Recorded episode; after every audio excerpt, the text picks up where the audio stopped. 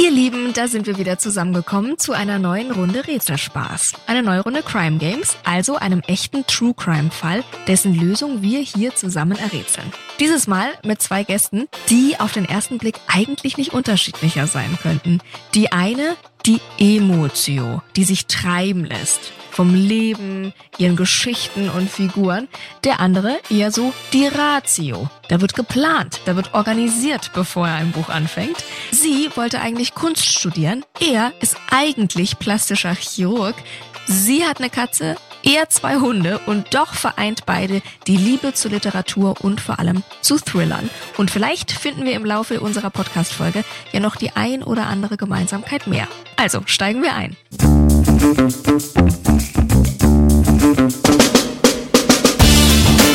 Herzlich willkommen zu den Crime Games, der ersten True Crime Show zum Mitraten. Ich bin Mona und begrüße in diesem Podcast immer zwei Gäste aus dem Crime-Universum. Naja, und euch natürlich, ne?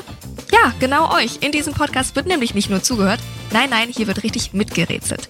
Zusammen mit meinen beiden Gästen versucht ihr nämlich in jeder Folge einen echten Kriminalfall zu lösen. Wie? Naja, mit viel Fantasie, Spürsinn, aber auch Spontanität und Humor und vor allem mit dem ein oder anderen Spiel. Denn mit jeder Spielrunde kommen wir der Lösung des Falls immer ein Stückchen näher.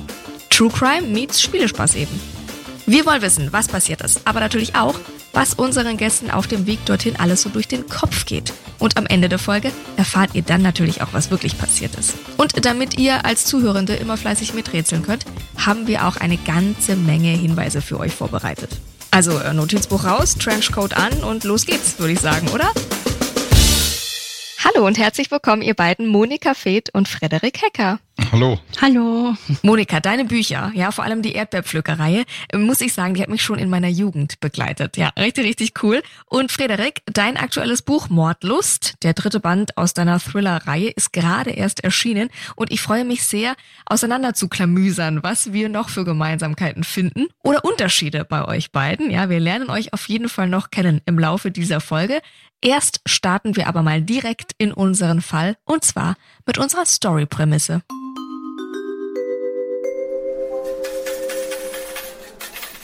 Was wir hier hören, ist das ganz normale Treiben in der Stadt der Sünden, Las Vegas im Jahr 1993. Die glitzernde Metropole inmitten der Wüste, die hat schon viel gesehen, ne? High Roller, die um große Summen spielen, hohe Gewinne, viele Verluste und nicht zu vergessen Drive-Through-Weddings, die so manches frisch gebackenes Ehepaar am nächsten Tag ein bisschen ratlos zurücklassen, ja, mit so, was haben wir da eigentlich getan mäßig. Unser heutiger Fall trägt sich im Circus Circus Casino zu, das von einer 21-jährigen gelernten Krankenschwesterassistentin auf den Kopf gestellt wird. Und ihr ahnt es, eure Frage mal ganz wild drauf los. Was hat unsere 21-jährige eigentlich gelernte Krankenschwesterassistentin gemacht in Las Vegas? Frederik, da raucht der Kopf schon. Ja, ich hätte jetzt am liebsten gesagt Ladies first. Ja, ich auch. Und den Ball direkt mal ganz unfair weitergespielt. Genau. Äh, jetzt muss ich aber nochmal fragen, weil ich hing jetzt gerade so ein bisschen bei diesen Drive-Through-Hochzeiten. Ja. Und was genau hat das jetzt mit dieser kranken Schwestern-Schülerin? Habe ich das richtig verstanden, ja? Das kann da was zu tun haben, das kann da noch nichts mit zu tun haben. Das ist wirklich jetzt mal ganz wild. Das ist so die, die Fetzen, die ihr habt. Und ihr beide seid ja nur die Autoren. Vielleicht nimmt sie da irgendwelche Leute aus, Mhm. dass sie so ein zweites Standbein entwickelt. Mhm. Also hauptberuflich Krankenschwesterassistentin, nebenberuflich Abzockerin. Genau, sie verdient ja auch nicht viel, ne? Das ist möglich. Mhm. Mhm. Gehen wir in die Richtung. Ich würde auf jeden Fall da schon mal dranbleiben bei dem Roman, den ihr hier gerade mal äh, spinnt. Dann schauen wir doch mal, mh, wie nah ihr an der Realität dran seid und steigen ein in unseren Fall, ganz konkret mit Kapitel 1. Million Dollar Baby. Die junge Frau, Heather Tallchief heißt sie, 21 Jahre alt, ist zwar gelernte Krankenschwesterassistentin, sie arbeitet allerdings auch als Fahrerin bei einem Werttransportunternehmen in Las Vegas. Ihr Job ist es also, diese ATMs, diese Geldautomaten, ja, rund um die Casinos in Las Vegas wieder zu befüllen. Ist ja klar, damit da wieder schön ordentlich Geld in die Casinos ausgegeben werden kann. Und als Sie und Ihre Kollegen beim Circus Circus Casino ankommen, dem ersten Stopp der geplanten Route, lässt die ihre Kollegen mit dem Geldsack aussteigen, mit denen sie die Automaten befüllen und sie fährt schön munter weiter mit drei Millionen Dollar im Gepäck. Die Abfahrt von ihr die war geplant. Nicht jedoch ihr Verschwinden. Ursprünglich sollte Heather ihre Kollegen nämlich 20 Minuten später wieder vor dem Casino abholen. Dort taucht sie aber nicht mehr auf. Ihre Kollegen melden sie dann schließlich bei ihrem Arbeitgeber und auch bei der Polizei, die daraufhin Heathers Wohnung durchsuchen. So, und jetzt eure Frage schon etwas konkreter. Was findet denn die Polizei in der anschließenden Wohnungsdurchsuchung bei Heather Tallchief?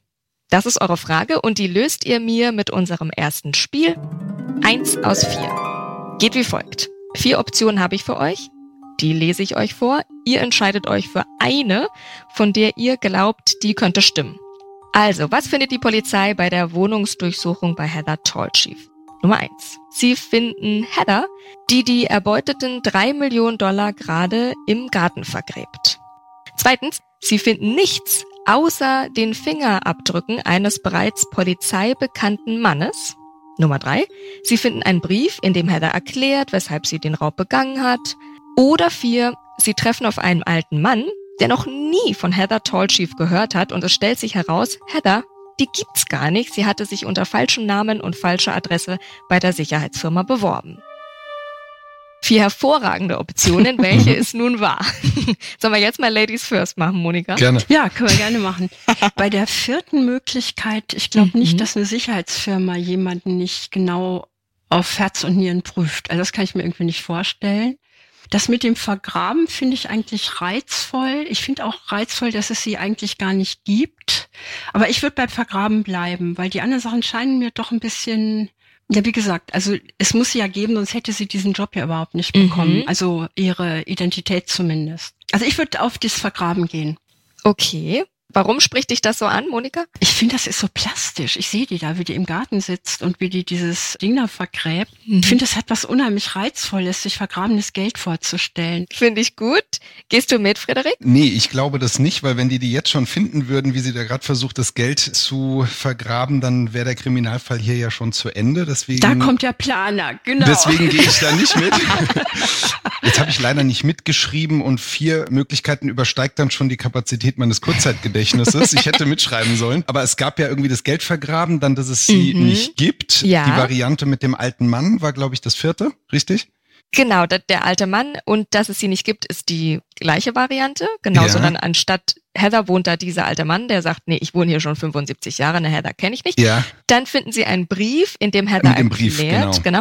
Oder sie finden gar nichts in dieser angegebenen Wohnung, außer Fingerabdrücke von einem polizeibekannten Mann. Das waren die vier Optionen. Ich würde das mit dem alten Mann sagen. Das finde ich irgendwie am spannendsten. Das kann ich mir ganz gut vorstellen. Mhm. Und das mit der Sicherheitsfirma, das war von Monika im Grunde ein äh, guter Einwand. Die mhm. werden sicherlich die Leute auf Herz und Nieren prüfen. Aber es gab ja auch schon Fälle, wo Leute unter anderem in Arztberufen beispielsweise Chefarztpositionen inne hatten und mhm. da lange Zeit gearbeitet haben, bis aufgeflogen ist, dass die noch nicht mal Medizin studiert haben. Deswegen glaube ich, sehr wohl sowas gibt es. Oder Frank Abagnale von Catch Me If You Can, die Geschichte ist ja Stimmt. auch wahr, was der, der ist, der ist äh, Flugzeuge geflogen, ja. ja. Hm. Zwar dann nicht wirklich selber, ich glaube, er hat sich da mehr auf den Co-Piloten verlassen, Ende, weil er ja gar keine Fertigkeit ja. mehr hat.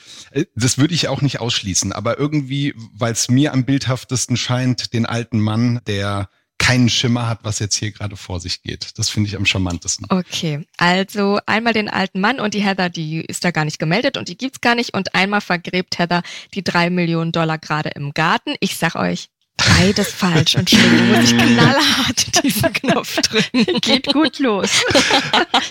Aber es sind sehr schöne Geschichten. Also man merkt schon die Kreativität. Sie finden tatsächlich nichts außer den Fingerabdrücken eines bereits polizeibekannten Mannes. Vielleicht könnt ihr mir die Zusatzfrage beantworten. Vielleicht ist da, warum ist der Mann denn bereits der Polizei bekannt? Könnt ihr euch da was vorstellen, was in die Richtung geht des Falls? Geldwäsche. Der wird der Drahtzieher sein.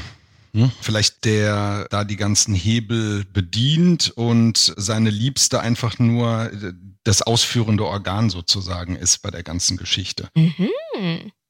Ja, so ein äh, Bonnie und Clyde mäßig. So in der Art. Finde ich gut. Was sagst du dazu, Monika? Das könnte sein, dass er dieses Geld irgendwie wäscht, also dieses Geld ah. irgendwo verteilt, unterbringt, weiß der Himmel was. Also ich denke auch, dass er involviert ist.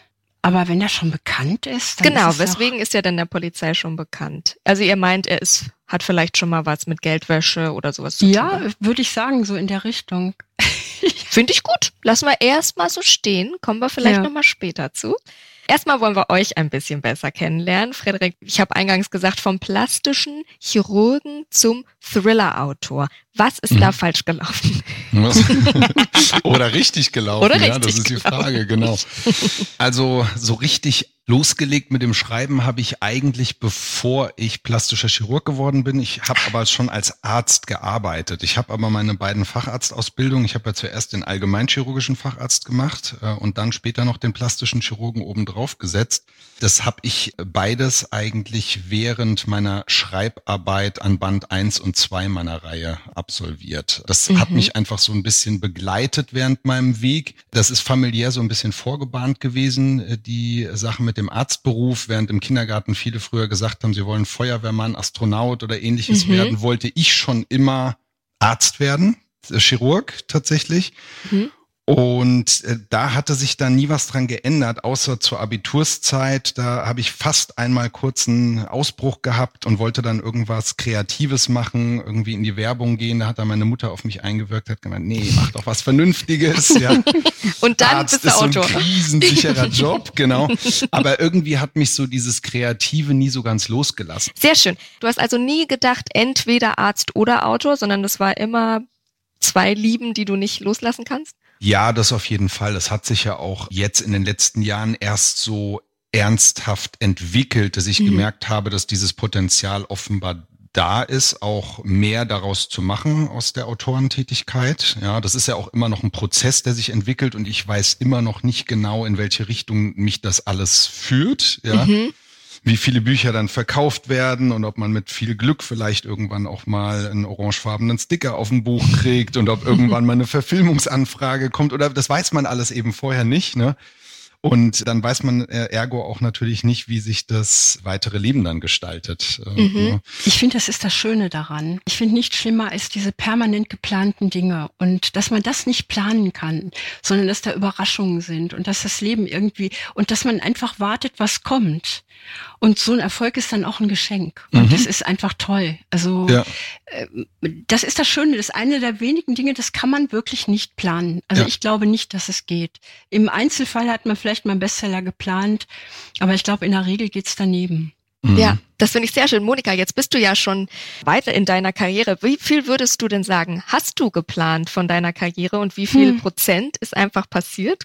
Es ist alles passiert. Ich habe nie geschrieben. Ich komme aus einer Familie, da gab es auch keine Bücher. Ich habe mhm. Literatur spät entdeckt und ich habe studiert Germanistik, mhm. Anglistik und habe Examen gemacht und habe in so einer Clique auch gearbeitet, haben uns darauf vorbereitet ein Jahr lang. Und um das abzukürzen, einer meiner Freunde, der hat Jura studiert, kommt morgens in den Klausurenraum, öffnet seine Aufgabe, kann es nicht, macht das Fenster auf und springt raus. Mhm. Und das war für mich der Punkt, mein erstes Buch zu schreiben. Ich habe mir das nie vorgenommen. Ich hätte, also damals, ich schreibe jetzt auch schon eine ganze Weile, damals war das noch sowas wie Bundeskanzler werden wollen oder so. Also zu mhm. schreiben, das war irgendwie ein unglaubliches Wagnis. Ich hätte mir das auch nie vorstellen können. Ich habe dann, als ich fertig war mit dem Examen, habe ich Beobachtungen notiert, aber erst danach und habe dann eine Form gesucht, äh, die mir spontan vorkam, habe Tagebuchform genommen mhm. und wollte eigentlich nur unseren Freund nicht vergessen. Ich wollte einfach, dass das aufgeschrieben wird. Mhm. Und als es fertig war, da haben die Leute, die das gelesen haben, gesagt, das ist ein Buch. Und da habe ich mich erstmal damit beschäftigt, mhm. habe das an den Verlag geschickt und das hat sofort funktioniert, was ich also ganz unglaublich fand. So ging das los und wenn der Virus einen irgendwann erwischt hat, dann, also bei mir war das so, ich konnte nicht aufhören zu schreiben. Schön. Das ist also wirklich passiert, wie du sagst. Und passiert ist auch, dass du ja ganz nebenbei Literaturgeschichte geschrieben hast mit der Erdbeerpflücker. Hast du quasi das Genre des Psychothrillers für Jugendliche eigentlich geöffnet erst so richtig. Ja. Und die Jette-Reihe sind etliche Sprachen übersetzt worden. Und dabei war dieses Buch ja gar nicht als Auftakt zu dieser Krimireihe geplant, sondern ist auch passiert, oder? Ja, und der Verlag wollte es auch nicht haben. Mhm. Dann habe ich das geschrieben und die haben das fast verschämt auf den Markt gebracht. Da wurde null Mhm. Werbung für gemacht. Weil damals wusste keiner, kann man sowas für Jugendliche schreiben? Mhm. Ne?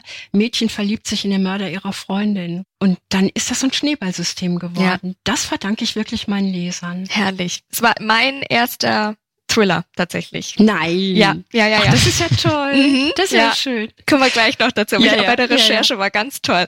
Das war eine richtige Nostalgie in mir drin. Ach, wie schön. Aber unser Fall wartet ja, Ja. noch auf uns. Vorher fasse ich noch mal ganz kurz zusammen. Heather Tallchief, 21 Jahre alt, ist zwar gelernte Krankenschwester, Assistentin, arbeitet allerdings auch als Fahrerin bei einem Werttransportunternehmen in Las Vegas. Eines Tages verschwindet sie also auf der Arbeit, drei Millionen Dollar im Gepäck. Als die Polizei daraufhin Heathers Wohnung durchsucht, findet sie dann Fingerabdrücke eines Mannes, der ihnen schon sehr wohl bekannt ist, und zwar Roberto Solis. Roberto ist zu diesem Zeitpunkt schon 48 Jahre alt, hatte zuvor bereits mehrere Jahre im Gefängnis verbracht, deswegen waren die Fingerabdrücke ja auch schon gespeichert, und zwar weil er einen, Überraschung, gepanzerten Wagen eines Werttransportunternehmens überfallen hat und den Fahrer damals tatsächlich auch erschossen hat. So, auf geht's in Kapitel 2. Leaving Las Vegas. Jetzt fragen wir uns natürlich, woher kommt diese Verbindung der beiden? Wo haben die sich kennengelernt? Wie passt das zusammen? Passt mal auf, Heather und Roberto lernen sich in San Francisco kennen. Roberto, knapp 30 Jahre älter, schreibt ihr Gedichte und es ist so ein umgänglicher, fröhlicher Mann. Und Heather, die als Kind gemobbt wurde und deren Eltern sich früh trennten, lässt sich quasi von seinem Charme so ein bisschen umgarnen. Klingt erstmal nach Bonnie und Clyde, Happy Couple, du hattest es vorhin schon gesagt, Frederik, wenn Mhm. da eben nicht Robertos Wunsch nach dem großen, großen Geld wäre. Praktisch also, dass unsere Heather ja täglich mit großen Summen hantiert. Heather entwendet also diesen Geldtransporter mit den drei Millionen Dollar und nun heißt es nichts wie weg. Die beiden müssen natürlich mal raus aus Las Vegas fliehen. Die Frage, die sich aufdrängt, lautet natürlich wie. Und auch bei dieser Beantwortung der Frage hilft euch unser nächstes Spiel. Wahr oder nicht? Ich stelle euch verschiedene Fluchtmöglichkeiten vor. Manche der folgenden Antworten sind richtig, manche sind falsch und ihr entscheidet euch, welche Hinweise ihr für richtig haltet und warum. Also, wie gelingt unserem Paar die Flucht aus Las Vegas? Erstens, indem sie den Geldtransporter mit einem Überwurf tarnen, sich unter die Dauercamper hinter dem Strip mischen. Also sie tun einfach so, als wären sie Dauercamper. Zweitens, gelingt ihnen die Flucht unter Vortäuschung falscher Tatsachen? Oder haben sie bei der Flucht Hilfe eines korrupten Zollbeamten? Entkommen sie mit Hilfe einer Verkleidung? Oder stiften sie Verwirrung am Flughafen, sodass sie dann ungehindert wegfliehen können? Dieses Mal hast du mitgeschrieben, Frederik, das sehe Ja. ich doch. Ja, Lernst du also aus deinen Fehlern. ja, das ist so. Hat's was gebracht, ist die Frage. Äh, ja, ich war zwar nicht schnell genug, alles mitzuschreiben, aber ich Ja. habe einen Favoriten. Ich will unbedingt, dass es das ist. Deswegen, Es muss nicht ich- nur eins sein, ne? Ach so. Es kommt erschwerend hinzu. Vielleicht Ah. fangen wir an. Fliehen Sie, weil Sie den Geldtransporter tarnen und sich unter die Dauercamper mischen. Was halten Hoffentlich. Ja. Hoffentlich, weil das finde ich total genial. Richtig. wir davon? Sehe ich Ja? auch so. Ja. Warum? Ja, ja. Was birgt das? Das ist toll. Das ist eine geniale Idee einfach. Das ist so ein bisschen wie Inside Man oder so, wenn man Ah. den Film gesehen hat, ja, wo man sich wundert, dann ist der eigentlich die, ich will nicht spoilern, falls jemand den Film noch nicht gesehen hat, aber das finde ich einfach nur genial, sowas. Das überall gesucht wird und dann sind sie vielleicht direkt um die Ecke und haben einfach nur irgendeinen Campingüberwurf drüber und Super. Äh, ja, finde ich großartig. Da seid ihr euch einig. Was halten wir von äh, Option 2? Gelingt Ihnen die Flucht unter Vortäuschung falscher Tatsachen, falscher Identitäten, wie auch immer?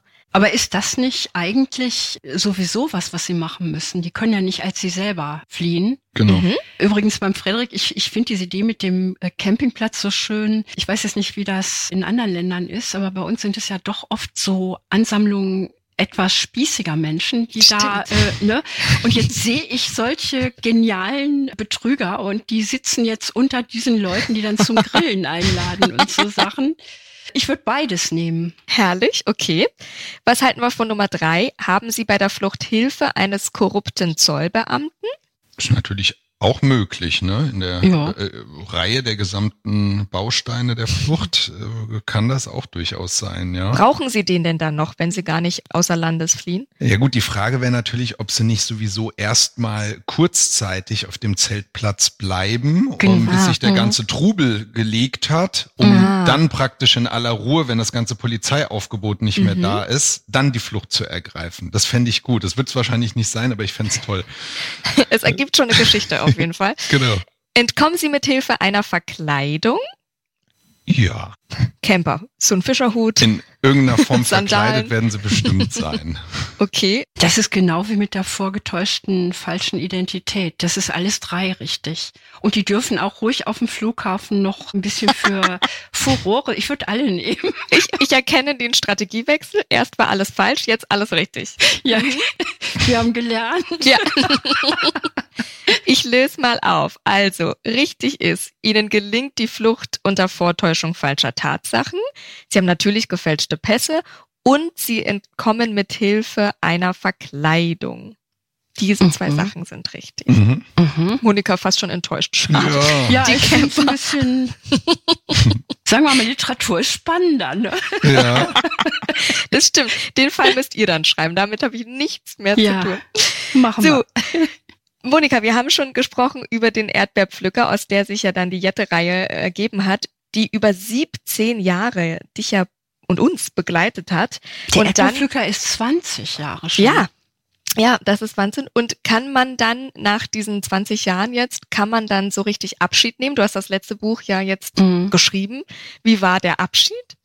Also das war schon schwierig, aber ich war auch eigentlich dankbar, mal was Neues zu machen. Und ich habe im Moment Lust auszuprobieren, auch Sprache auszuprobieren und Formen auszuprobieren. Und bei Jette war ich eigentlich dann in so eine, also diese Figuren waren einfach immer da und ich hatte mal Lust, so ganz verrückte Figuren zu erfinden und es war so ein lachendes und ein weinendes Auge. Die Fans waren mir ein bisschen böse zwischendurch, aber die haben es jetzt auch akzeptiert. Was man bei dir ja immer gut merkt, ist oder finde ich, korrigiere mich bitte, wenn ich falsch bin, dass man das Gefühl hat, dich lässt so ein Thema nicht los, wie eben zum Beispiel der Suizid oder multiple Persönlichkeitsstörungen, Stalking, wie auch immer. Und dann muss es so aus dir raus. Wie können wir uns das vorstellen? Schreibt das, sich das wirklich so aus dir raus? Es ist tatsächlich so, das hört sich jetzt etwas übertrieben an, aber ich wüsste nicht, wie ich es besser ausdrücken sollte, dass die Themen, die kommen, das wird der Frederik wahrscheinlich bestätigen können, vermute ich mal.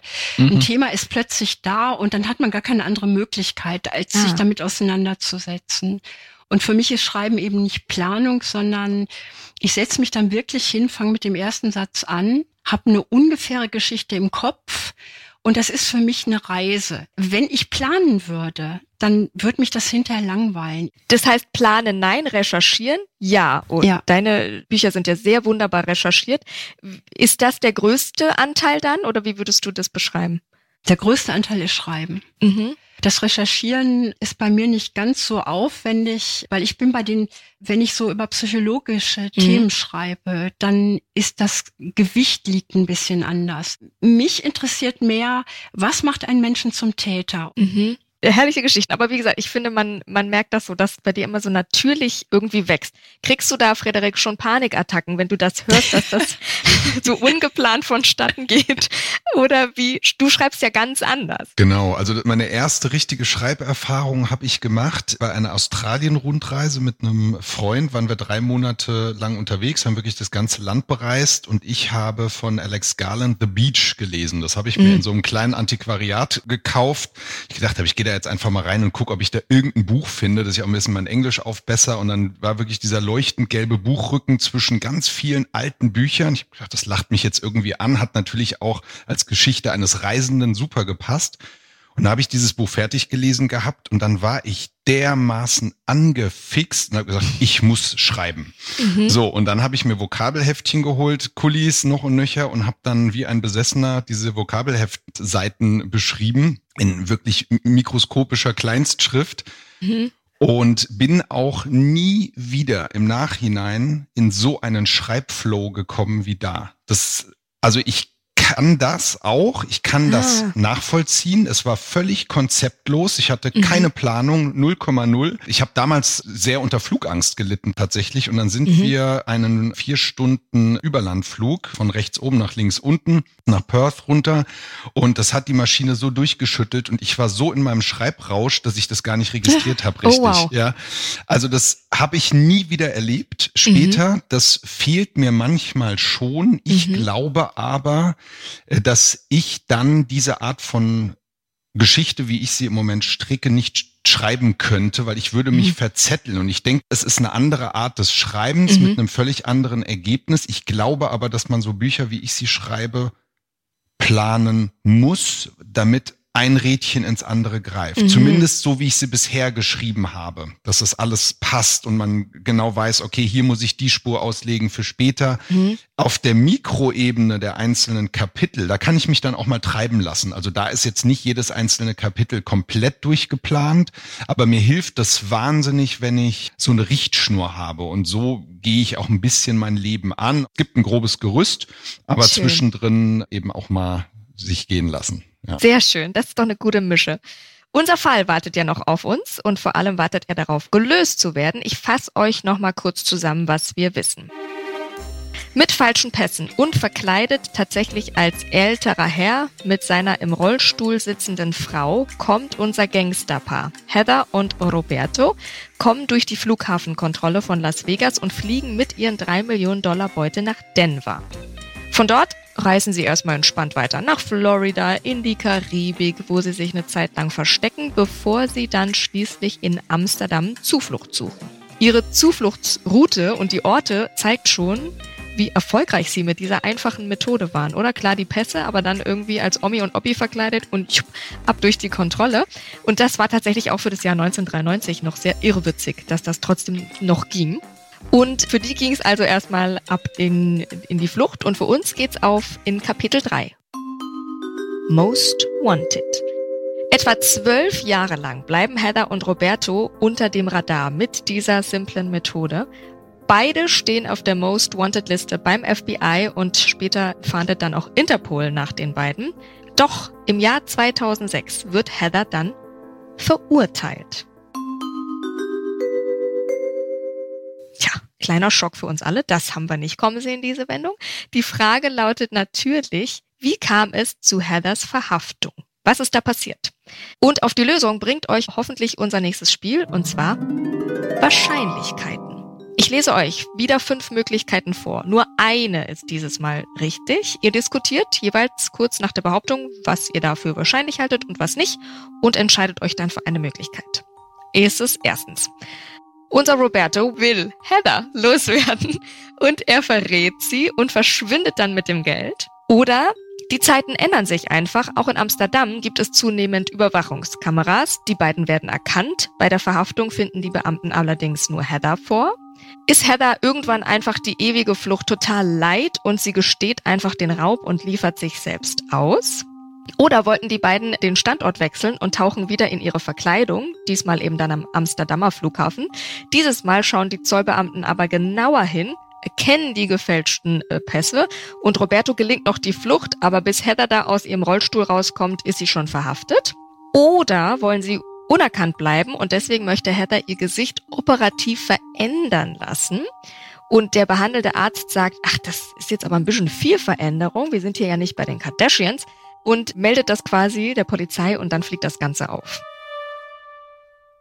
Da lachst du natürlich, Frederik. Geht das überhaupt? Was sagst du? Ich weiß nicht, ob das klappt, dass man die Biometrie wirklich austricksen kann, weil mhm. da müsste man ja wirklich richtige Fixpunkte im Gesicht verändern, Augenabstände und diese ganzen Sachen. Das weiß ich in der Tat nicht. Aber mhm. man kann Leute auf jeden Fall gravierend verändern. Also das berühmteste Beispiel ist ja Michael Jackson, wenn man überlegt, mhm. wie er mhm. mal aussah mhm. und wie er sich hat verändert oder verändern lassen. Das hat natürlich mhm. Äh, viele Jahre und viele Schönheits, in Anführungszeichen Schönheitsoperationen mhm. gebraucht. Ja, also da ist schon eine Menge möglich, auch mit mhm. kleineren Sachen, mit Hyaluronsäuren oder ähnliches hier und da ein bisschen auffüllen. ja, theoretisch möglich, würde ich schon sagen. In dem Fall äh, glaube ich es aber eher nicht. Aber da können wir ja gleich zusammen diskutieren, mhm. was wir da glauben. Würdest du sagen, dass Ärzte, also wenn da, oder vielleicht jemand, wenn jemand zu dir kommt und sagt, ich möchte jetzt einmal hier eine Komplettveränderung, gibt es Ärzte, die das machen und gibt es andererseits auch Ärzte, die sagen, nee? Das würde mir schon komisch vorkommen, muss ich sagen. Mhm. Also das würde ich auch hinterfragen, was, okay. was da los ist. Habe ich noch nie gehabt, dass jetzt jemand mhm. herkommt und einfach sagt, er will eine Komplettveränderung, weil dann ist auch die Frage, dann, dann äh, hat man Sorge vielleicht, dass da psychische Gründe mhm. dahinter stecken, die einem selber als Operateur dann auf die Füße fallen, ja, dass mhm. der am Ende dann seinen Entschluss bereut, sondern man will ja eigentlich Leute hier sitzen haben, die gefestigt sind in ihrem Entschluss und ein für mich nachvollziehbares Problem auch haben, wo ich sage, okay, ich sehe, was mhm. sie stört und da kann ich ihnen eben bei helfen oder eben auch nicht. Okay. Nehmen wir die oder nehmen wir die nicht, die Option? Was sagt er? Was meinst du denn, Monika? Also ich denke, dass eine Million ein Argument sein könnten für einen, der nicht so anständig ist wie du. Also da könnte jetzt ein Arzt sein und sagen, okay, für 500.000 mache ich es auch. Also ich denke mal, dass die gute Argumente auf ihrer Seite haben. Mhm. Mich wundert nur daran, warum sollte das nur einer sein, der sich operieren lässt? Mhm. Also dann ist ja der andere immer noch gefährdet. Wer war es jetzt nochmal? Die Heather, äh, Heather wollte ne? sich, ja. Deshalb würde ich das eigentlich weniger vermuten, aber diese Sache mit den Überwachungskameras, die finde mhm. ich eigentlich vernünftig. Ja, mhm. ne? das ist das auch mein also, Favorit. Ne? Mhm. Dass also die wirklich jetzt mal irgendwo durch Zufall in so eine Kamera reinlaufen und Selbstauslieferung, warum soll die plötzlich ein Gewissen haben? Mhm. Äh, das kann man ja nicht anoperieren. Amsterdam und Verkleidung, klar, können die wieder versuchen, aber da kommen dann jetzt diese Kameras ins Spiel. Und dass der Roberto sie verrät, das möchte ich nicht. Also das finde ich jetzt nicht so schön. Das ist so Bonnie und Clyde, das macht man nicht. Also ich bin für was habe ich gesagt? Überwachungskameras. Überwachungskameras, da, da schließe ich mich auf jeden Fall an, das glaube ja. ich auch. Ja? Weil das ist auch das, was man so am häufigsten in den Medien schon gesehen hat, dass man dann so die Fotos sieht, dass die irgendwie verdutzt in eine Kamera gucken oder so und so. Genau. Ha, da. Genau. das stimmt. Die habe ich auch im Kopf, wenn du es beschreibst. Ne? Ich muss die Taste nochmal drücken. Nein. Oh Mann. es ist süß, wie einig ihr euch seid.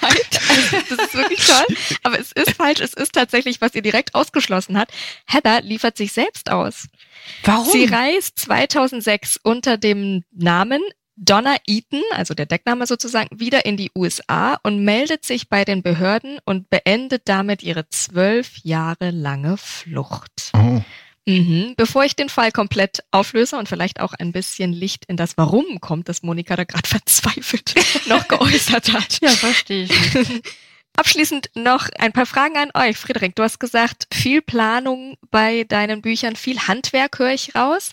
Und ich habe auch gelesen, dass du das Buch ja sehr oft nochmal durchgehst und vorher nochmal liest, bevor du es abgibst und so weiter. Wie mhm. oft lest ihr denn eure Bücher einmal von vorne bis hinten durch, bis das erscheint?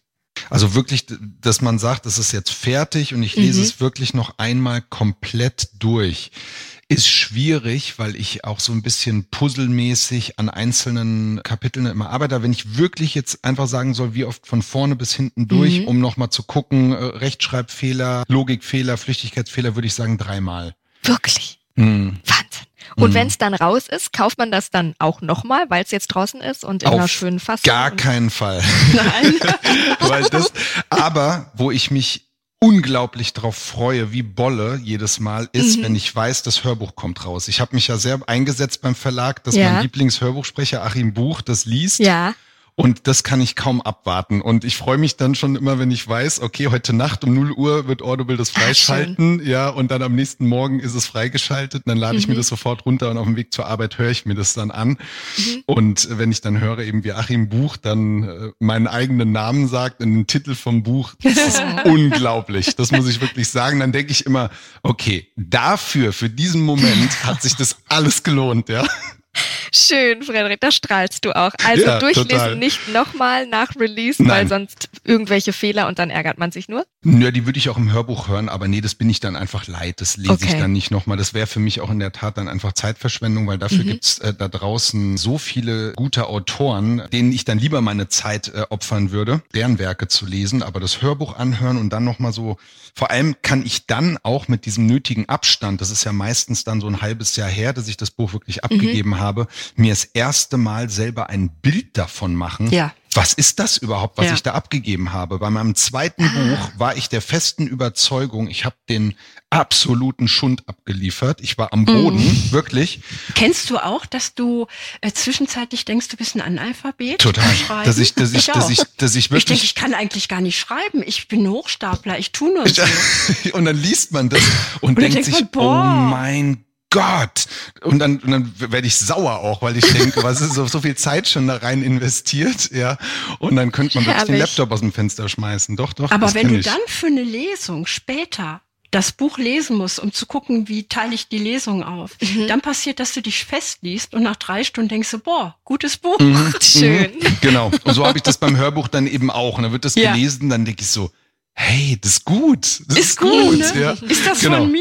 Ja, genau, genau. Das frage ich mich tatsächlich. Ich höre es im Moment auch noch aktuell, jetzt meinen mhm. neuen Band. Der ist ja noch nicht so lange draußen, ist relativ lang und ich habe nicht so einen langen Weg zur Arbeit. Deswegen mhm. bin ich immer noch nicht ganz fertig, freue mich aber tatsächlich dann immer und bin auch teilweise wirklich überrascht, dass ich so denke, ja, echt, das habe ich geschrieben. Ja, doch, ja, ja. doch, stimmt. Ja, ja. ja. Genau. Ach, wie herrlich. Noch eine Gemeinsamkeit, sieht ihr. Wieder mehr Gemeinsamkeiten, als man gedacht hat. Sehr, sehr schön. Ja, und dass wir alle Fragen falsch beantworten. Das ja, war das auch eine ganz große. Wir haben uns aber vorher abgesprochen. Das Natürlich. sagen wir nur nicht so. sehr schön. Ich schulde euch noch die Auflösung. Da überlässt man einer 21-jährigen Fahrerin einen Geldtransporter mit drei Millionen und sie macht sich mit ihrem Lover auf und davon. Und doch war Heather bislang nicht für ihre kriminelle Energie aufgefallen. Was also ist natürlich die Frage, bringt die dazu, jetzt diesen millionenschweren Raub zu begehen? Laut Heathers Aussage hat Roberto sie mittels Gehirnwäsche manipuliert und das soll er mit Hilfe von VHS-Kassetten geschafft haben, die ihre Psyche quasi für Suggestion empfänglich gemacht haben. Und nach dem Raub flohen sie dann verkleidet und mit Hilfe gefälschter Pässe nach Denver, versteckten sich eine Zeit lang in Florida, in der Karibik, bevor sie sich dann in Amsterdam niederlassen. Dort haben sie einen Sohn bekommen. Es kommt noch schlimmer. Die haben diesen Sohn bekommen. Roberto hat sie dann nach zwei Monaten verlassen, nach dieser Geburt. Und deswegen flog dann Heather 2006 mit dieser neuen Deckidentität als Donna Eaton wieder zurück in die USA und beschloss also, diese zwölf Jahre andauernde Flucht zu beenden, ist nach Las Vegas ins Courthouse und hat sich da gestellt. Als Begründung gibt sie auch an, dass sie das für ihren Sohn gemacht hat, der eben einfach ein normales Leben führen soll. Und sie gab an, Roberto eben mehrere Jahre schon nicht mehr gesehen zu haben.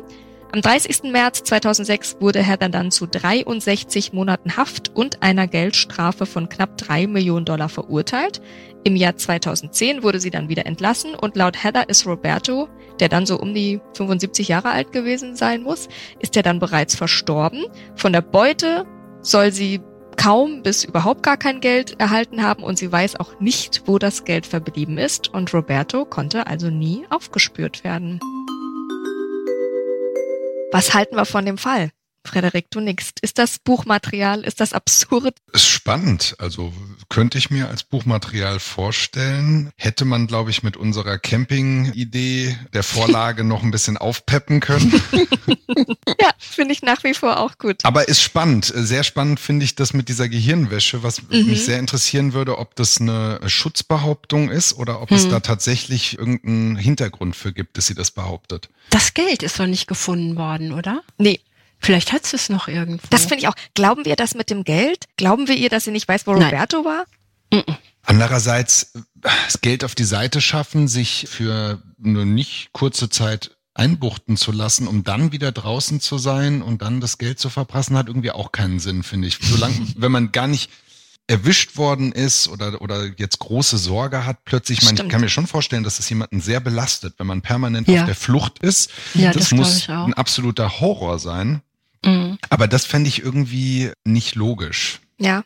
Das hatte ich auch gedacht, dass die aufgegeben hat, weil sie das nicht mehr erträgt, unterwegs zu sein. Mit mhm. der Gehirnwäsche, das glaube ich irgendwie nicht so richtig. Das ist wie so eine Schutzbehauptung, vielleicht ja. mildernde Umstände oder mhm. so. Ja, ja. ja. Und ich verstehe auch nicht, warum die sich selber meldet. Ich meine, was macht die denn mit dem Kind so lange? Mhm. Also vielleicht will die für den auch das Geld aufbewahren. Ne? Ja, habe ich auch gedacht. Hab Könnte auch, auch sein. Mhm. Wir werden es nie erfahren. Ja. Skurriler Fall auf jeden Fall, aber mhm. ihr habt euch da trotzdem sehr gut durchgekämpft. Es hat mir sehr viel Spaß gemacht. vielen, vielen Dank, dass ihr mit dabei wart. Sehr gerne. vielen Dank auch. So, ich hoffe, es hat natürlich auch euch gefallen. Wenn das euch Spaß gemacht hat, dann liked und vor allem kommentiert doch mal gerne unseren Podcast. Das könnt ihr machen bei einigen Podcast-Plattformen. Bei anderen könnt ihr wieder Sternchen geben. Auch das gerne tun. Empfehlt uns auf jeden Fall unter allen Umständen gerne weiter und folgt uns auf eurer Lieblingspodcast-Plattform. Dann werdet ihr nämlich benachrichtigt, sobald eine neue Folge hochgeladen wird. Und falls ihr selbst mal einen spannenden Kriminalfall kennt, den wir hier noch gar nicht errätselt haben, aber das mal tun sollen, dann schickt uns gerne eine Nachricht an crimegames at penguinrandomhouse.de. Die Adresse findet ihr auch nochmal unten in den Show Notes. Und ansonsten freue ich mich auf zwei Wochen, dann hören wir uns nämlich wieder. Bis dahin.